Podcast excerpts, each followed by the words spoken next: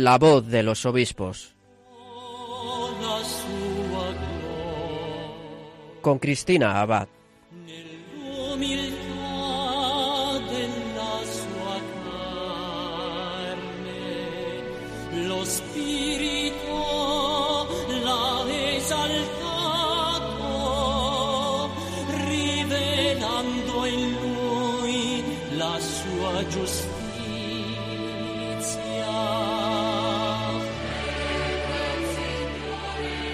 Muy buenas noches, queridos oyentes de Radio María. Bienvenidos a un nuevo programa de La Voz de los Obispos, nuestro primer programa del mes de abril, ya finalizando la cuaresma.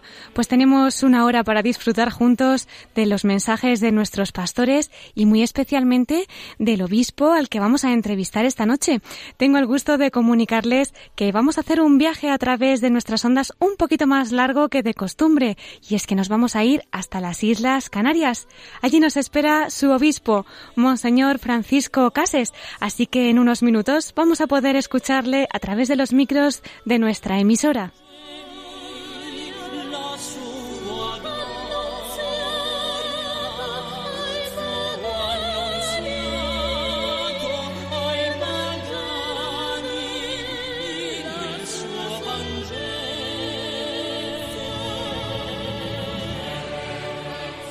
Tendremos un espacio, como siempre, para más noticias y mensajes de nuestros pastores en nuestra sección de Episcoflases con Miquel Bordas, como ya saben. Y concluiremos nuestro programa desde el corazón de la Virgen. Esperamos contar con el testimonio del obispo de Canarias, con Monseñor Francisco Cases, para que nos hable desde el corazón de María. Pues en este corazón inmaculado vamos a poner también nuestra emisión de hoy y comenzamos con la voz de los obispos.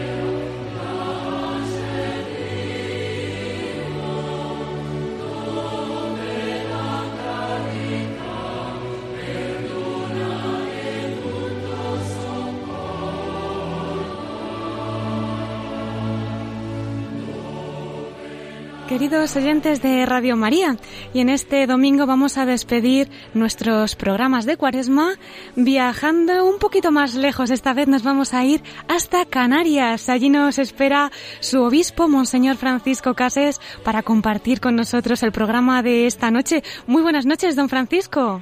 Buenas noches, Cristina, y buenas noches a todos los que nos oyen. Muchísimas gracias, es un placer tenerle esta noche. ¿Y qué cosas tienen estas ondas, eh? Tan lejos y tan cerca, que sí? Sí, la radio nos hace cercanos y eso es muy necesario hoy en la Iglesia, que todos nos sintamos cercanos unos a otros y todos juntos cercanos a la gente. Desde luego, don Francisco. Pues si le parece, yo le voy a presentar para que nuestros oyentes puedan acercarse un poquito a su persona, ver los sitios en los que ha estado y ya enseguida comenzamos nuestra entrevista, don Francisco. Gracias, bueno, don Francisco Cases Andreu nace en Orihuela, cursa la enseñanza secundaria en el Colegio Diocesano Santo Domingo, en Orihuela, y los cursos filosóficos teológicos en el Seminario Mayor Diocesano. Fue ordenado sacerdote el 14 de abril de 1968. Entre 1975 y el 82, en Roma perfeccionó los estudios en la Pontificia Universidad Gregoriana, donde obtuvo la licenciatura en Teología y realizó los cursos de doctorado en Teología. En su ministerio ha desempeñado numerosos cargos, entre los que destacan el de secretario del obispo de Orihuela Alicante entre 1967 y 75. De 1982 al 87 fue coadjutor de Nuestra Señora del Rosario en Alicante. Entre 1984 y el 87 ejerció como secretario de estudios del Seminario Mayor y Menor En 1982 y hasta 1994 trabajó como profesor de eclesiología en el estudio teológico. De 1985 a 1990 trabajó como delegado diocesano de pastoral juvenil y desde 1987 hasta el 90 fue párroco de la Inmaculada Concepción en Alicante. Entre 1990 y el 94 fue vicario episcopal de la zona de Alicante, ciudad, y de 1990 al 94 rector del Seminario Mayor de Alicante también. El 22 de febrero del 94 fue nombrado obispo auxiliar de Orihuela Alicante el 10 de abril del 94 recibió la ordenación episcopal. Estoy pensando, don Francisco, que estamos solo a unos días de ese aniversario. ¿Le podemos felicitar? Como, por supuesto, claro. felicitar y pedir oraciones a nuestros oyentes, ¿verdad? Que aquí todo se comparte. Eso es más necesario. bueno, continuamos explicando que también fue administrador diocesano de la diócesis desde el 25 de septiembre del 95 al 23 de marzo del 96 el 26 de junio del 1996 se hizo público el nombramiento de Monseñor como obispo de Albacete. Toma posesión el 31 de agosto del mismo año. Les comentamos también que la Conferencia Episcopal Española es miembro de la Comisión Episcopal de Seminarios y Universidades. Además, de 2005 al 2017 ha sido miembro de la Comisión Episcopal de Apostolado Seglar. Del 96 al 2002 lo fue de Doctrina de la Fe. De 2002 al 2005 perteneció a la Comisión Episcopal del Clero y de 1993 al 2002 a la de Seminarios y Universidades. Y después de esta presentación en la que seguro que nos habremos dejado tantas cosas, pues don Francisco nos encantaría saber cuándo es ese momento en el que le dice sí a Dios con todas estas cosas que le deparaban, ¿no? Y que le esperaban hasta ser obispo. Yo lo recuerdo con muchísimo cariño porque yo nunca pensé ser cura. ¿eh? y yo estudiaba en el Colegio de Santo Domingo, un colegio impresionante que hay en Orihuela, que en aquel momento lo llevaba eh, los sacerdotes diocesanos, y estaba estudiando, estudió el bachiller allí, el, bachiller largo, que entonces eran seis cursos y terminaba el preuniversitario antes de ir a la universidad. Yo era de ciencias, que entonces nos clasificábamos por eso, y estaba estudiando preuniversitario cuando asistí a una primera misa de un amigo conocido de Orihuela. y, y, en aquella primera misa, pues yo me surgió una pregunta así de sencillo. Eh, ¿Y tú por qué no? Esa pregunta me, me rodeó constantemente unos días, y tú por qué no, y tú por qué no. Y bueno, pues entré en contacto con un sacerdote y yo le, le, dije lo que estaba pasando y bueno, pues me quedé enganchado y ya se acabó. O sea, así de sencillo, así de sencillo, así de ordinario. ¿Y tú por qué no? Pues eh, fue por fin que, porque sí. Muy apropiado además para este mes, a pocos días, ¿no? De haber celebrado en marzo, pues ese día del seminario, un mes en el que han estado también los seminaristas dando unos testimonios tan bonitos, pues quizá también el suyo está haciéndole ahora mismo bien a tantos jóvenes, don Francisco. es una pregunta que yo creo que todo joven cristiano tendría que hacerse alguna vez ¿eh? y responderla con sinceridad. ¿eh? Y si no es sacerdote, pues tendrá que decir, ¿y tú por qué no? Cristiano de verdad. Pues es verdad. Don Francisco, ¿y qué nos podría contar de esa etapa en Alicante, en el que en su ministerio pues también conoce esas realidades de parroquia, de estudios, en fin, ¿qué querría compartir?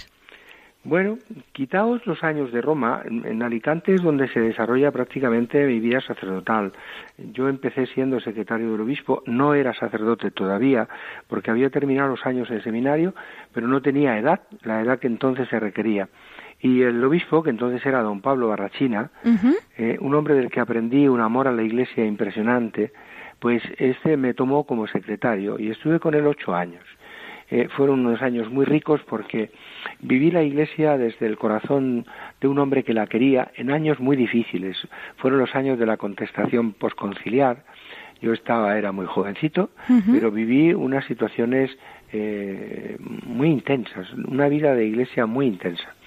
Aquello me marcó mucho y ese amor a la iglesia de don Pablo Barrachina yo creo que lo he vivido eh, en mi vida toda, ¿no? Y después destacar pues pues quizá eso y después los años de parroquia. Yo te oía y yo creo que la gente se hace un lío. Lo que significa es que, que, he pasado un poquito por todos por todos los grados desde desde sargento chusquero eh, pues, a, pues, no sé, a, teniente coronel, ¿no? Yo no, llegaba a coronel, pero teniente coronel, ¿no? Y has pasado por todos los rincones, porque tú decías cosas que, que pues para mí cada uno de esos nombres, eh, que si he pasado en la delegación de juventud, eh, capellán de estas monjas, capellán de aquellas monjas, profesor en el seminario, rector del seminario, pero lo que yo destaco desde luego y los años felices son los años de parroquia. Yo viví unos años de parroquia de, de, coadjutor en la parroquia del Rosario de la Florida, que para mí fueron los años encantadores de mi vida.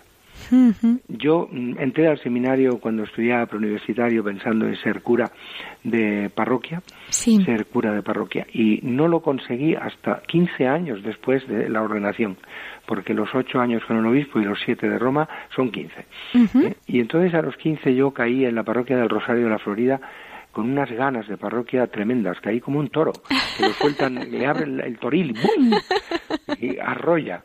¿eh? Y lo recuerdo con muchísimo cariño. Y después de ello, la parroquia de la Inmaculada, en la que ya empecé a ser párroco, pero enseguida me tomó el obispo y entonces ya era don Francisco Álvarez, el que después fue arzobispo de Toledo y primado y después más tarde cardenal.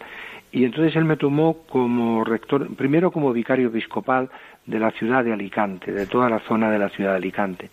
Y al mismo tiempo eh, como rector. Algunos decían que era un disparate porque eran dos cargos demasiado gordos para llevarlos en una misma persona. Hmm. Pero tengo que decir con toda, con toda sencillez que eh, el vicerrector del seminario era una persona muy potente al que quiero muchísimo y, realmente nos, nos compenetramos muchísimo y esto facilitó mucho la tarea, la mía y la suya.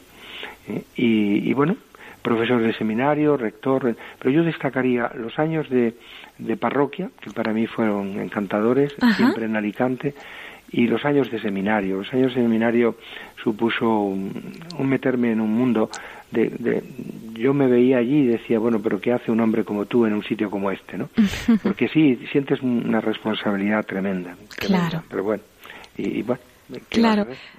No sé si en algún momento de aquellos años, don Francisco, en ese por qué no de aquel día fue un por qué no de si algún momento llegaría a ser obispo o ya no se lo imaginaba. No, no te lo eso no te pasa por la cabeza jamás, pero jamás. ¿eh? Lo que sí sientes, lo digo porque después cuando se presenta la, el, el nuncio te llama y te dice, eh, pues eh, mire, mira, el eh, con tantos va y, va y viene, va y, con tantos va y viene, es como si el Señor te fuera acorralando y, no te deja respiro. es decir, que entonces cuando aparece la pregunta del, del Señor Nuncio que te dice, pues el Santo Padre quiere que seas obispo auxiliando, ayudando al obispo diocesano como auxiliar en Orihuela Alicante, entonces eh, te quedas diciendo, bueno, esto esto a qué viene, ¿no?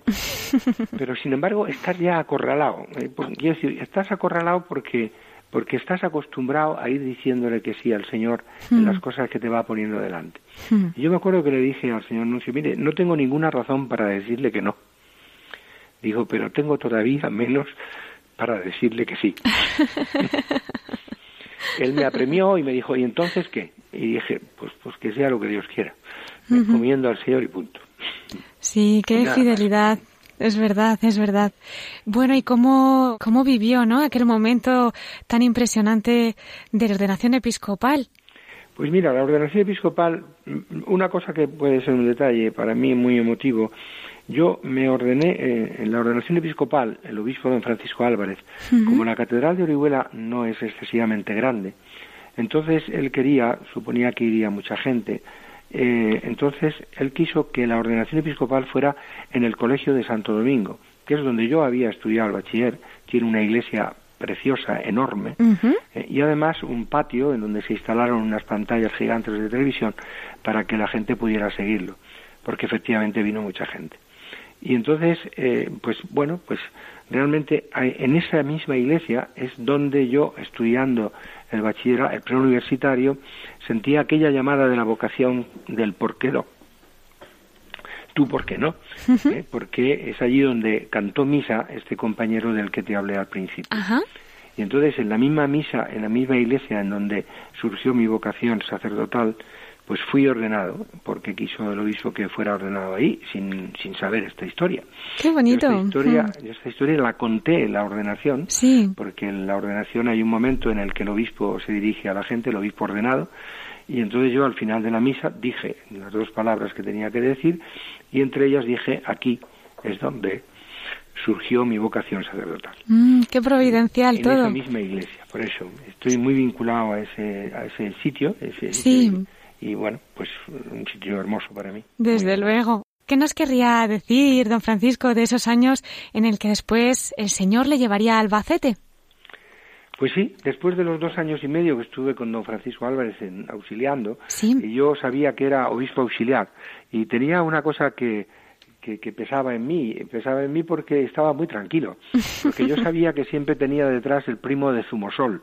El primo de Zumosol era el obispo diocesano, porque yo era obispo, sí, todo lo que tú quieras, y era importantísimo, pero realmente eh, estaba ayudando como obispo a otro obispo que era realmente el obispo de la diócesis.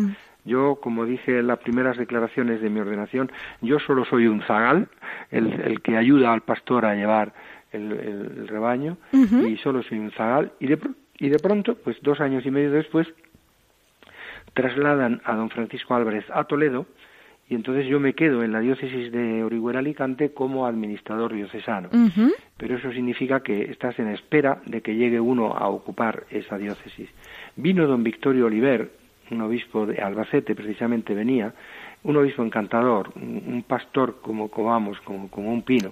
Hmm. Eh, y vino, yo le acogí, fui yo quien me tocó acogerlo como obispo en Orihuela Alicante, y a los pocos meses, pues eh, otra vez nueva llamada de anuncio que quería que fuera Albacete, Santo Padre.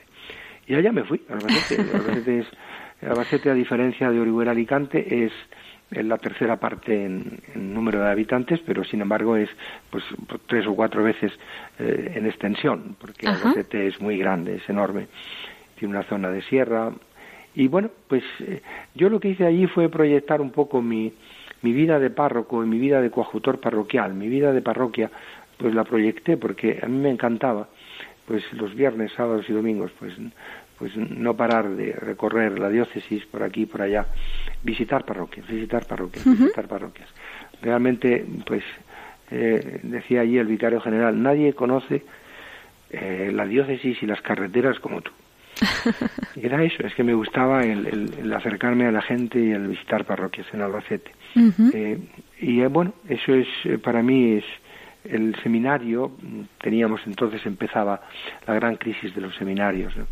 Y, aquello se fue, se fue desmantelando, de tal manera que nos quedamos en, tres seminaristas y ideamos el que fueran al seminario de Orihuela Alicante, que era el que, del que yo había venido, y lo pedí, por favor, al obispo de Alicante, me, lo, me dijo que sí, claro, hmm. y entonces esos tres fueron a, formarse al seminario de Alicante. Hoy me alegra decir que me parece que en este momento son diez, Qué bien. En Albacete hay 10 alegría.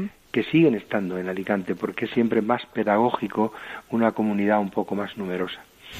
y, yo creo que ese, ese sentido de, de las parroquias muy, muy distantes de, la capital de Albacete y el cuidado del seminario, pues no sé, creo que llenaron de mucha alegría mis años, que fueron casi 10 en, en Albacete y por fin viene la época de, de, venirme aquí a Canarias, que de nuevo te llama el, te llama el señor Nuncio, te dice que, que ahora quiere que te vayas un poco más lejos. Un poquito más lejos, sí. Sí, sí. Yo, eh, bueno, no, no, le dije, le dije simplemente mi respuesta cuando me lo dijo, dije, ¿cuándo hay que estar allí? Me dijo, pues tal día. Bueno, pues ya está, fuera se acabó. ¿Para qué ya tenías que complicarte la vida? Claro. punto. Claro que sí. Y, nada, me vine para acá y, aquí estoy. Un mar, un mar con mucha agua, mucha agua, mucha agua por en medio, que siempre hay que atravesarlo para ir a cualquier parte. bueno, pero es una tierra maravillosa. Yo no tengo el gusto de haber estado, pero estoy deseando, porque es que vamos, escucho maravillas. sí, es preciosa Sí. la gente también es muy acogedora. La gente de Canarias es muy acogedora. Acérquenos un poquito a su iglesia, don Francisco. ¿Cómo es el clero? ¿Qué realidades eclesiales están más vigentes en estos momentos? ¿Seminaristas? En fin, ¿qué podría compartir? Vamos a ver. Esta iglesia mm, es una iglesia muy rica de fe, eh, pero está sintiendo, claro, eh, es, feo que comparemos situaciones de Albacete, de Orihuela Alicante, de Canarias, como si las tres etapas de mi vida hubieran ocurrido en los mismos años. Lo digo porque la diferencia no, no la marca los lugares y los condicionamientos de los lugares, sino que el tiempo ha hecho que un fenómeno que yo veía más incipiente en Orihuela Alicante, el fenómeno de la secularización hace 23 años, hmm. cuando yo empecé a ser obispo, que lo vi agravarse en los años de Albacete y que ahora pues explota con una virulencia singular estando en Canarias. Entonces no es que Canarias esté más secularizada, sino que las, la época actual es una época más secularizada que la época anterior, las épocas anteriores que he vivido. Claro. ¿Eh?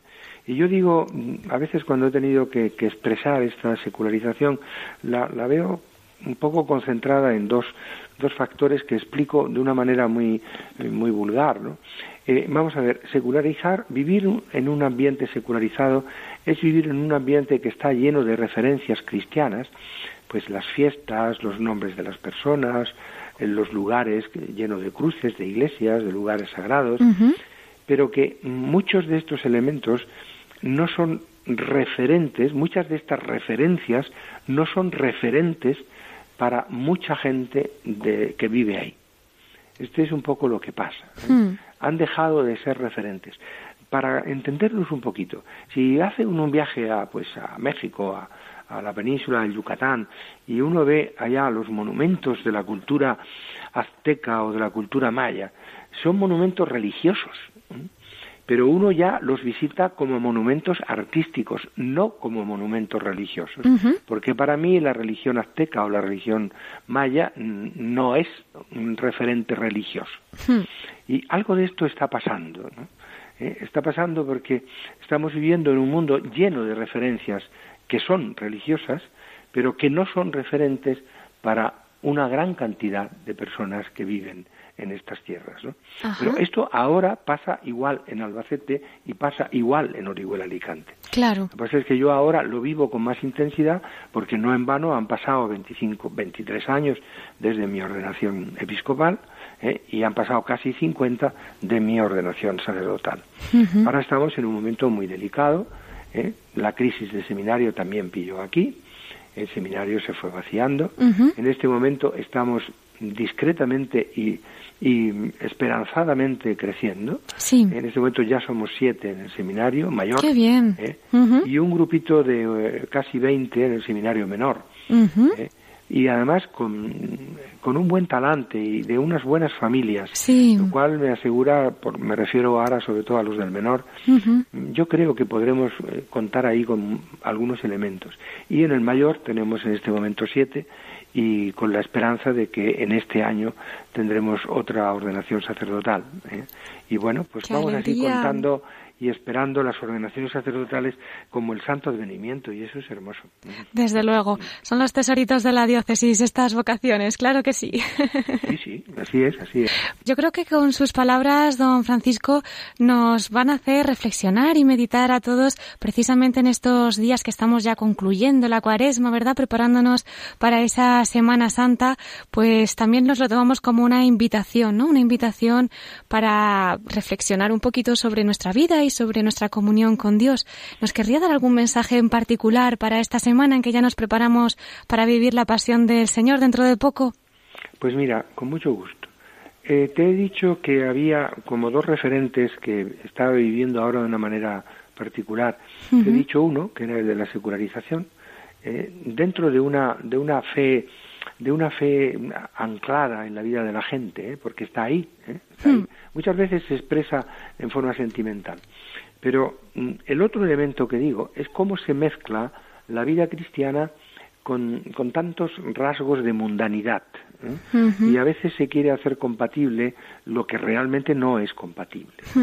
¿eh? Entonces, el mensaje para la cuaresma sería, yo creo que la cuaresma es como un como entrar en un taller de restauración de obras de arte, ¿no? ¿Eh? Que pues todos nosotros, todos nosotros somos obras de arte, hemos salido de las manos de Dios hechos una, una preciosidad. ¿eh? Y después, pues, pues nos hemos ido pues un día nos hemos desconchado eh, de, esta pata y se nos ha puesto una, eh, una pintura encima que no corresponde a lo que realmente deberíamos eh, tener. Después hemos tenido un golpe y se nos ha caído un dedo, y como las imágenes, ¿no? Sí. Y el tiempo de cuaresma es, es el tiempo en el que entramos en el taller de restauración y se nos van quitando las tenemos que quitarnos tenemos que desposeernos de esas de esas mm, capas de pintura que no son las idóneas, no son las nuestras, ¿eh? de esa capa de mundanidad, de esa falta de autenticidad de lo que es el vigor de la vida cristiana, para recuperar precisamente pues el brillo ¿eh? y poner realmente la, imagen de Dios que, que Él creó, pues volverla a su vigor, volverla a su brillo primero, ¿no? Y, eso es eso es el renacer de la Pascua. Qué bonito. Eh, dejarse trabajar por el Señor en este tiempo de Cuaresma para quitar, quitarnos la mundanidad, para quitarnos las falsas capas de pintura. Claro que sí, pues vamos a pedirle a la Virgen esa gracia que nos acompañe ya en ese taller, ¿verdad?, de restauración de obras de arte. Y bueno, y don Francisco, en este taller nuestro que tenemos aquí en Radio María, por decirlo así, ¿qué, qué nos podría decir? ¿Qué le parece la obra que la Virgen intenta llevar a cabo, no? Pues desde aquí. Pues a vosotros yo casi casi elegiría aquello de San Pablo, no os canséis de hacer el bien. No os canséis de hacer el bien. Vosotros sois una presencia, eh, lo decimos así, en las ondas públicas. Vosotros sois una, una presencia en la calle, ¿eh? porque la radio está en la calle. la, la, radio es, eh, llega a la gente de todo el mundo, de todas partes. Yo digo la misa todos los días, laborables, de lunes a sábado, en la catedral a las ocho y media de la mañana. Y esa radio es transmitida por una emisora que hay en una parroquia de aquí, de la capital. Y nos hemos enterado pues de que hay mucha gente que la oye esa misa, enchufando la radio, pero que hay mucha gente que la escucha, ¿eh? pero conectando por internet. Y entonces yo muchas veces cuando estoy en la misa y veo que hay poquita gente, yo digo, pero ten cuidado, porque estás, te está escuchando mucha gente, mucha gente, mucha gente.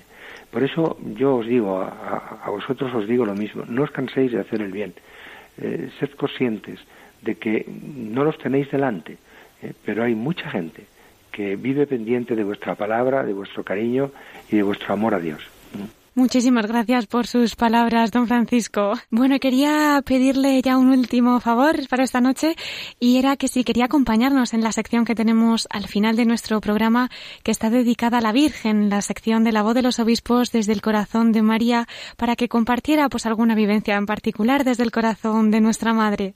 Con mucho gusto. Muchas gracias, don Francisco. Pues hasta dentro de unos minutos entonces. Gracias.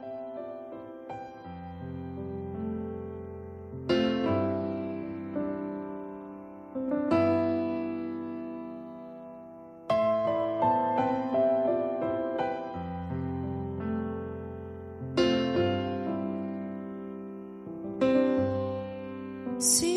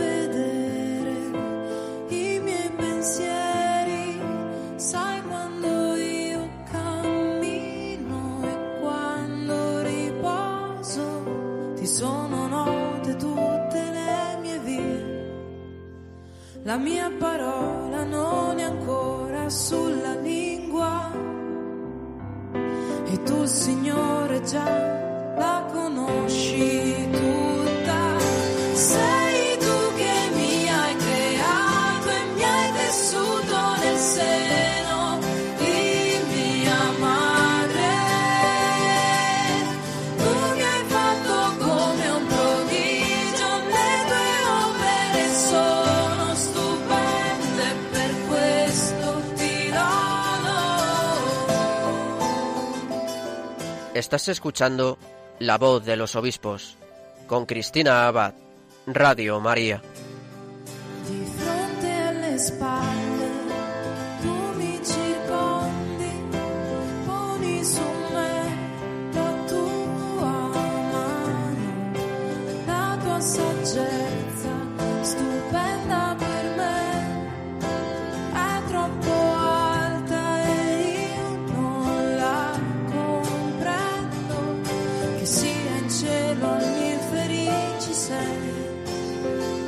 Si può mai fuggire dalla tua presenza.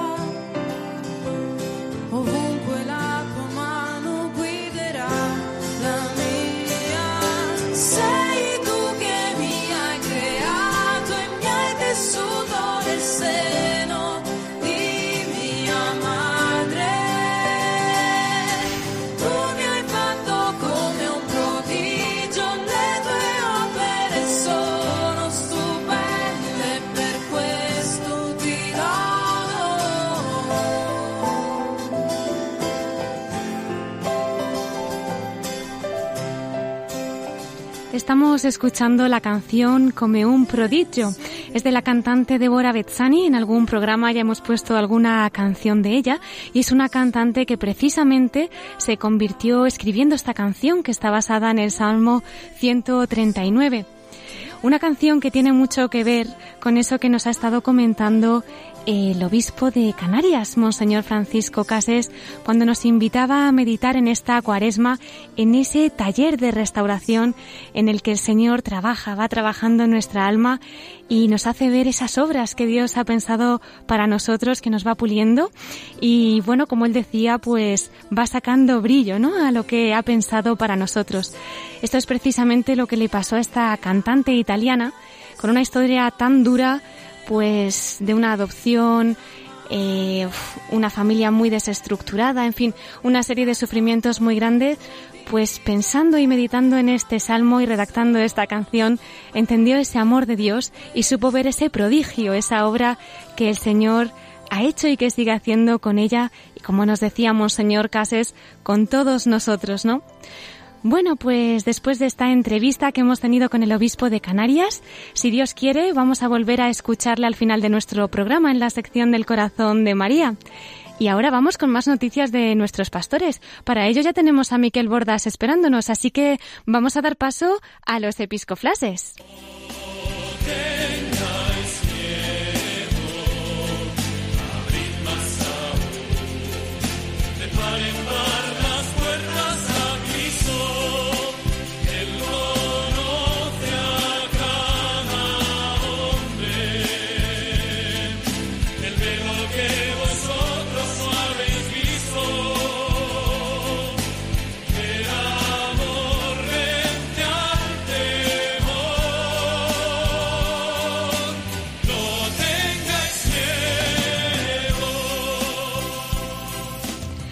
Pues le damos la bienvenida a Miquel Bordas. Buenas noches, ¿qué tal? Muy buenas noches, Cristina. ¿Cómo estás? Pues aquí en este prácticamente último domingo de cuaresma, ¿verdad? Sí. Fíjate que hoy, además, es domingo 2 de abril y quinto de cuaresma. Entonces, a estas horas, hace 12 años, no sé dónde estabas tú, pero yo estaba siguiendo eh, la- la- los acontecimientos de estas horas, precisamente de la noche, que mm, nos comunicaban el fallecimiento de San Juan Pablo II, Es su paso a la casa del Padre. ¿Mm? Entonces era la vigilia del primer domingo de Pascua, vigilia del domingo de la misericordia. ¿eh? Pues mira, fíjate qué cosas. 12 años después, aquí estamos. Es ¿eh? verdad. Eso para felicitarnos a todos nosotros por tener a tan gran pastor como fue Juan Pablo II, Desde luego. cuyo principal interés o de sus principales intereses pues fuimos nosotros los jóvenes. En aquel momento éramos un poco más jóvenes, ¿verdad? Un poquito más. un poquito más. Pues precisamente en relación con los jóvenes, la semana pasada ya avanzábamos que Barcelona iba a ser el- la sede del simposio organizado por el Consejo de Conferencias Episcopales de Europa, la Conferencia Episcopal Española y el Arzobispado de Barcelona para reflexionar, debatir y afrontar el tema del acompañamiento y el discernimiento eh, de los jóvenes. Pues este encuentro que se acaba de celebrar y de cerrar, pues desde el pasado 28 de marzo, martes, hasta este viernes 31 de marzo, pues ha reunido muchos especialistas en pastoral juvenil, escolar, universitaria, y a estos especialistas les han acompañado hasta 32 obispos, entre ellos cuatro cardenales.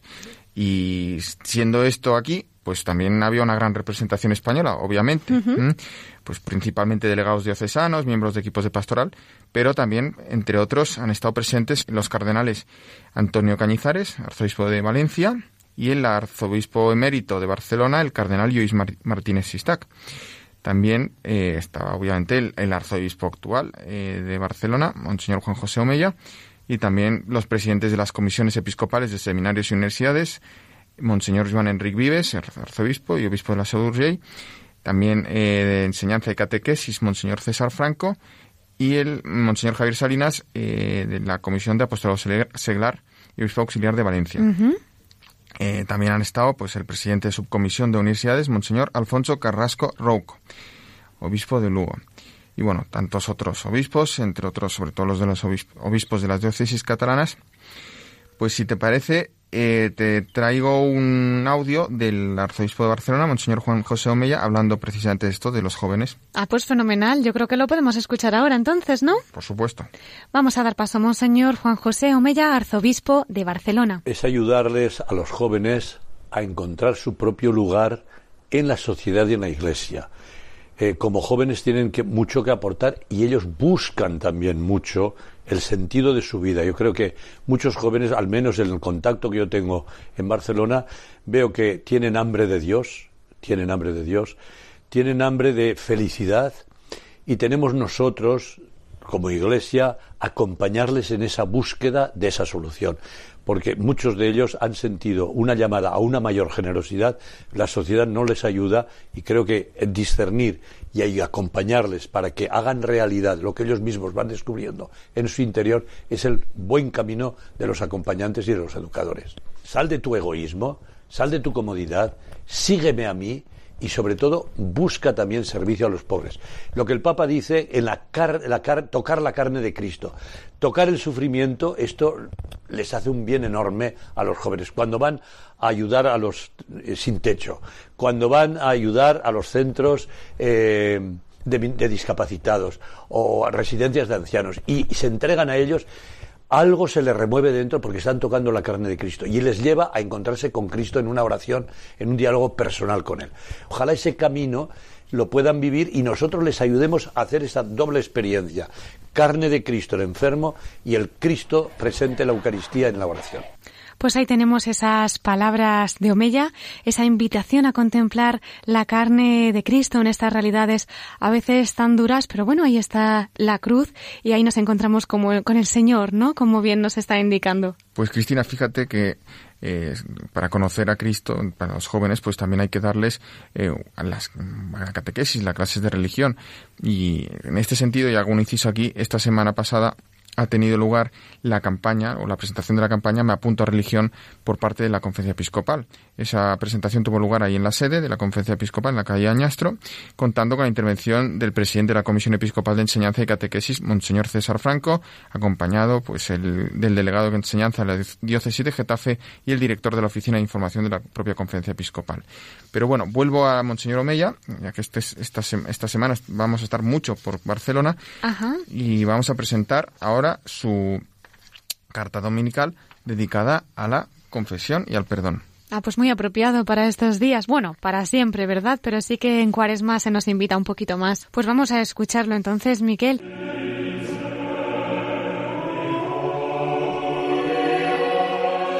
La llamada a la penitencia y el anuncio del perdón de los pecados es uno de los grandes temas de la predicación de Jesús y de los apóstoles.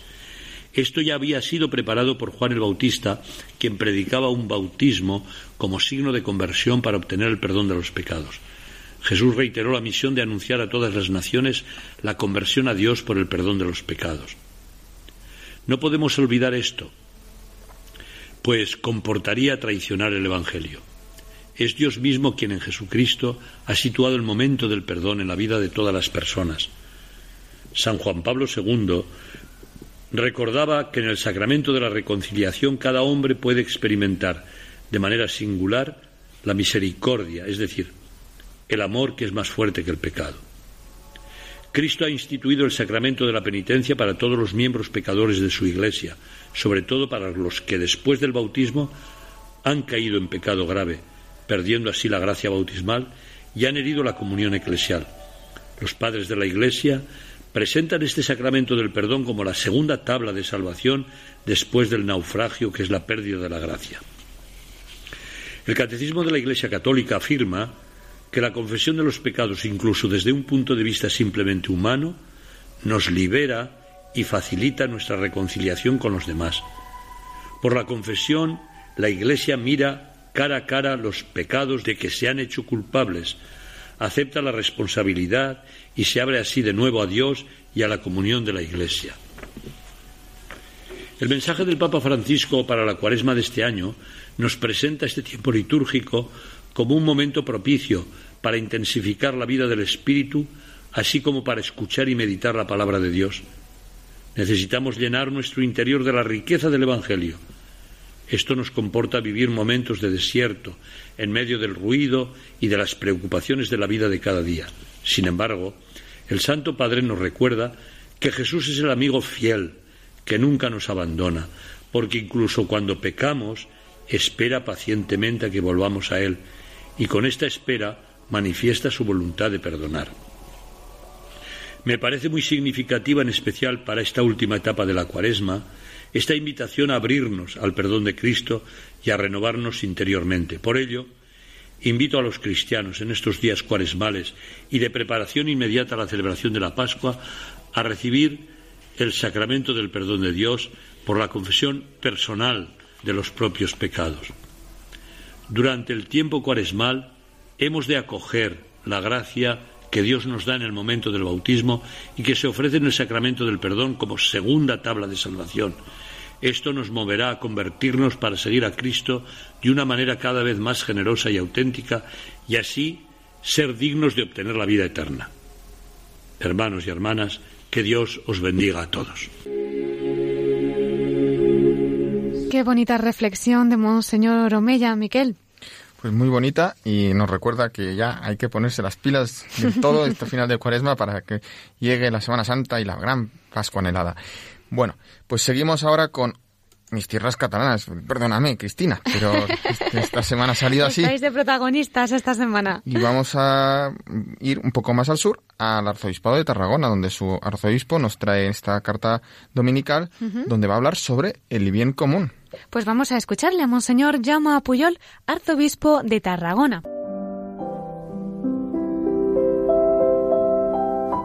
El bien común es un deber de todos los miembros de la sociedad y no debe postergarse a las ventajas que cada uno puede obtener para sí mismo. Compete a todos los particulares y también al Estado, pues es la razón de ser de la autoridad política. ¿Significa esto que la propiedad privada no es lícita? De ningún modo. La propiedad privada procede de lo que uno ha conquistado con su trabajo legítimo es una ampliación de la libertad personal y asegura a cada cual un espacio de soberanía necesaria para la autonomía personal y familiar. Es además un elemento esencial de la política económica, como lo ha demostrado la historia, porque responde a la misma psicología humana. Que la Iglesia sea favorable a la propiedad privada no significa que la considere un derecho absoluto. La tradición cristiana siempre ha considerado que el bien particular no puede desentenderse del bien común. Lo contrario sería egoísmo y falta de justicia social. Por este motivo llama a un justo reparto de la riqueza y denuncia la escandalosa diferencia entre personas y sociedades. Los bienes de la creación son para la humanidad entera. Hay un deber de no tener inoperantes los bienes poseídos. Los cristianos no debemos tener las cosas propias como exclusivamente nuestras.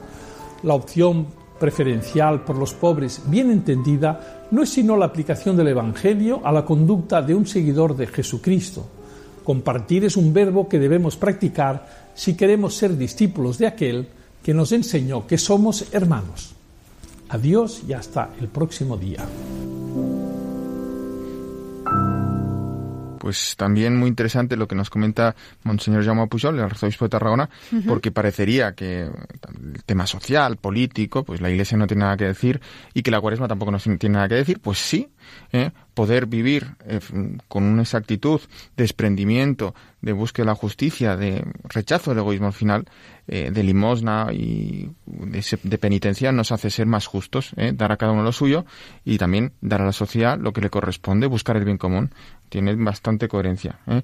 Y entonces creo que también este tipo de comentarios eh, en, esa, en, en la cuaresma nos vienen bien para construir un mundo más justo y contribuir pues a que el reino de Cristo se haga aquí también en la tierra, no por nuestros méritos, pero, pero también poniendo nuestro grano de arena. Pues claro que sí, Miquel, muchas gracias. Vamos justos de tiempo. No sé si tienes alguna perla para nuestro programa de esta noche. Pues sí, te traigo una perla, esta vez también de Barcelona, ya que estamos en tierras catalanas y en, en este programa parece que es centrados especialmente. Pues el pasado 9 de marzo se celebró la conmemoración de San Paciano, obispo de Barcino, la actual Barcelona, y en aquel momento no te pude traer ninguna perla, pero ahora sí. San Paciano era un, escritor católico al que, se adscribe a la patrología latina y San Jerónimo nos cuenta que Paciano se había casado joven y que había tenido un hijo, Dextero, el cual hijo había ocupado altos cargos en la administración de los emperadores Teodosio y Honorio, por lo cual podemos eh, entender que Paciano y su familia pertenecían a la alta aristocracia romana. También señala San Jerónimo que el obispo de Barcelona, allá en las faldas del Pirineo, era de correcta elocuencia y tan esclarecido por su vida como por su dicción. Y es que sus obras destilan una elevada cultura literaria que el prelado barcelonés empleaba al servicio de la fe. Y aunque no tenemos datos sobre cómo ejerció su ministerio episcopal ahí en Barcelona, pero en sus escritos descubrimos un gran celo espiritual por sus diocesanos. Habría regido la diócesis de Barcelona durante un largo periodo, sucediendo en ello a pretextado. En el año 347 asistió al concilio de Sárdica y fallecería hacia el año 391. Entre sus obras destacan una que es Paranesis sive exhortatorius liberos ad penitentiam, en el que constituye uno de sus focos de atención más importantes, el sacramento de la reconciliación. Y en este escrito podemos descubrir cómo se configuraba este sacramento en la Iglesia antigua, con un acento particular en el deber o de la penitencia como manifestación del arrepentimiento. Y también eh, vemos cómo Paciano exhortaba a sus fieles para que recurrieran a la confesión. En sus tres cartas, por otro lado, Ad Simpronianum Novatianum se opone a la herejía novaciana, herejía que postulaba un rigorismo tal que negaba la absolución a los lapsos o a las personas en pecado mortal. En esto, San Paciano se sitúa en la línea de San Cipriano o San Ambrosio. Y por último, podemos destacar eh, de estas cartas el sermo de bautismo ad catecúmenos, que vemos como en aquel tiempo ya se formulaba una teología del pecado original y el, efecto salvífico del bautismo. Ya otra obra final que, conocemos es un escrito suyo que ahora se ha perdido llamado Cervus o también Cervulus, en el que San Paciano combatía fuertemente la corrupción moral que se manifestaba en las carnavalescas y paganas celebraciones del Año Nuevo. Bueno, pues aquí van las dos perlas que te traigo de San Paciano, muy significativas, creo. La primera procede de la carta mencionada a Simproniano, y es muy conocida. En latín, Christianus mihi nomen est, catholicus cognomem. Illut me nuncupat istut ostendit, hoc probor inde significor. O sea, te traduzco, Cristina, se trata de sus señas de identidad. Mi nombre es cristiano, mi apellido católico, y sigue. El primero, el nombre me denomina, mientras que el otro, el apellido, me instituye específicamente. Así he sido identificado y registrado. Y ahora va la segunda, recogida del oficio, hoy en día recogida en el oficio de lecturas de la liturgia de las horas, el 19 viernes del tiempo ordinario, que se extrae de su sermón sobre el bautismo que acabo de citar. Y es muy bonita, ya verás, Cristina. A ver, cuéntanos. Y ya directamente te la traduzco. En la plenitud de los tiempos, Cristo se encarnó en el seno de María. Vino para salvar a la carne, no la abandonó al poder de la muerte, sino que la unió con su espíritu y la hizo suya. Estas son las bodas del Señor por las que se unió a la naturaleza humana, para que de acuerdo con aquel gran misterio se hagan los dos una sola carne, Cristo y la Iglesia. De estas bodas nace el pueblo cristiano, al descender del cielo el Espíritu Santo. La substancia de nuestras almas es fecundada por la simiente celestial, se desarrolla en el seno de nuestra Madre, la Iglesia, y cuando nos da la luz, somos vivificados en Cristo. Pues hasta aquí la perla de esta semana. Una gran perla, Miquel. Bueno, pues yo hoy sí te invito a quedarte con nosotros hasta el final de nuestro programa, porque si Dios quiere vamos a tener nuevamente al obispo de Canarias, a Monseñor Francisco Casés, que nos va a hablar desde el corazón de María. Miquel. Pues muchas gracias y con deseos de, de escucharle.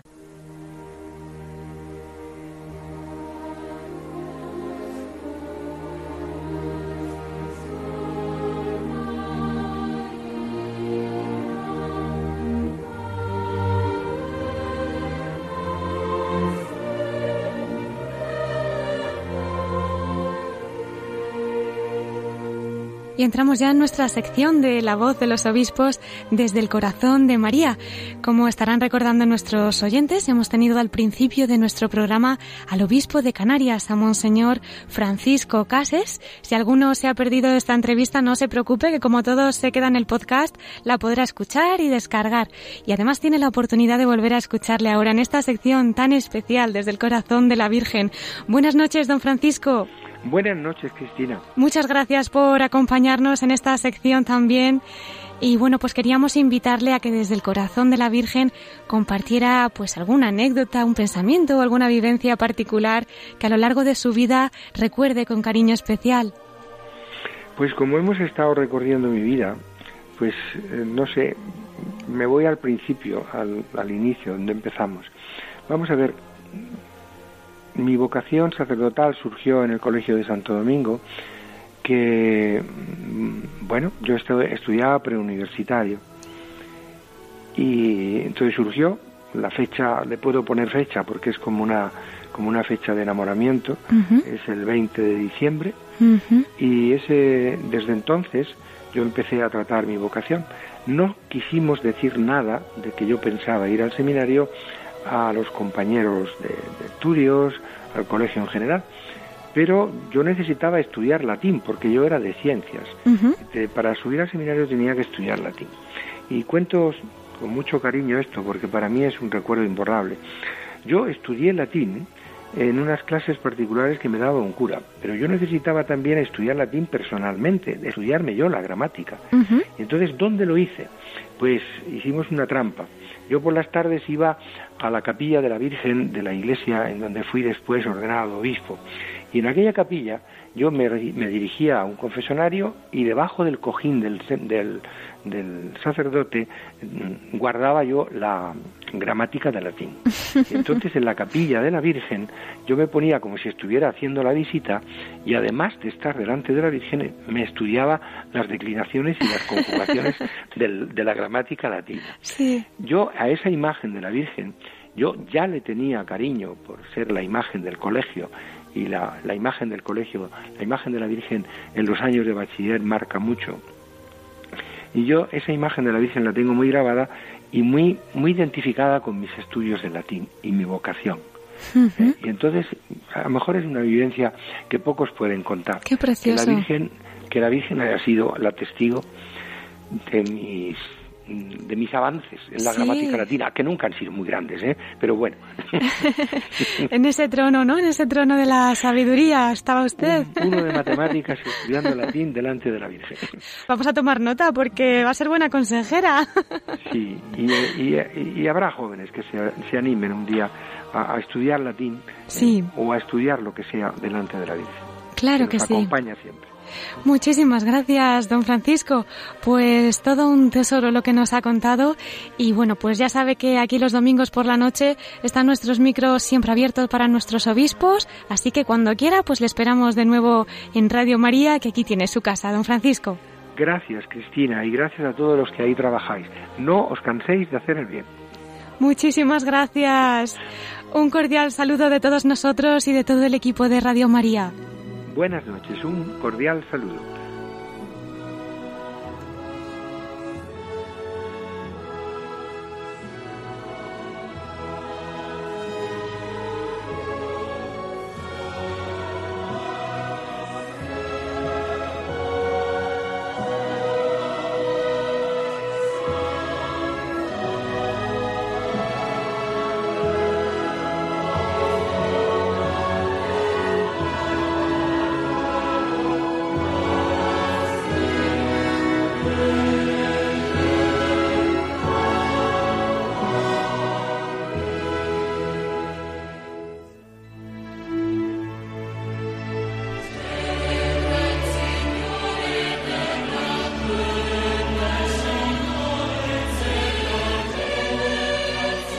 Pues ya tenemos que ir despidiéndonos, queridos oyentes. Llegamos al final de nuestro programa y les recuerdo, como siempre, nuestro correo electrónico por si nos quieren escribir, la voz de los obispos arroba radiomaria.es. Si lo prefieren por correo postal, Paseo de Lanceros número 2, planta primera 28024, Madrid.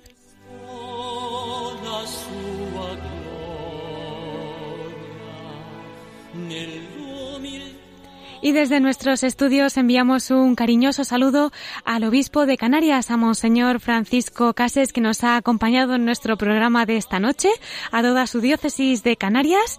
Y Miquel, gracias a ti también por tus episcoflases y por todos los mensajes de nuestros pastores. Muchas gracias, Cristina. Pues nada, nos vemos la semana que viene, si Dios quiere. Si Dios quiere, claro que sí. Y a todos ustedes, como no, muchísimas gracias por acompañarnos esta noche, por haber estado con nosotros durante esta hora. Les deseo una feliz semana, ya preparándonos para el próximo domingo, ya domingo de Ramos, ¿verdad? Pues nos vemos, si Dios quiere, a la misma hora, a las nueve de la noche, en La Voz de los Obispos.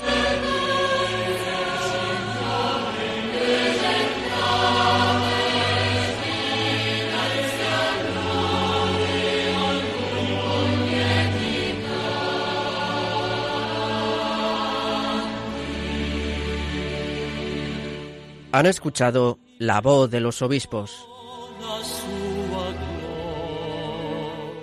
con Cristina Abad.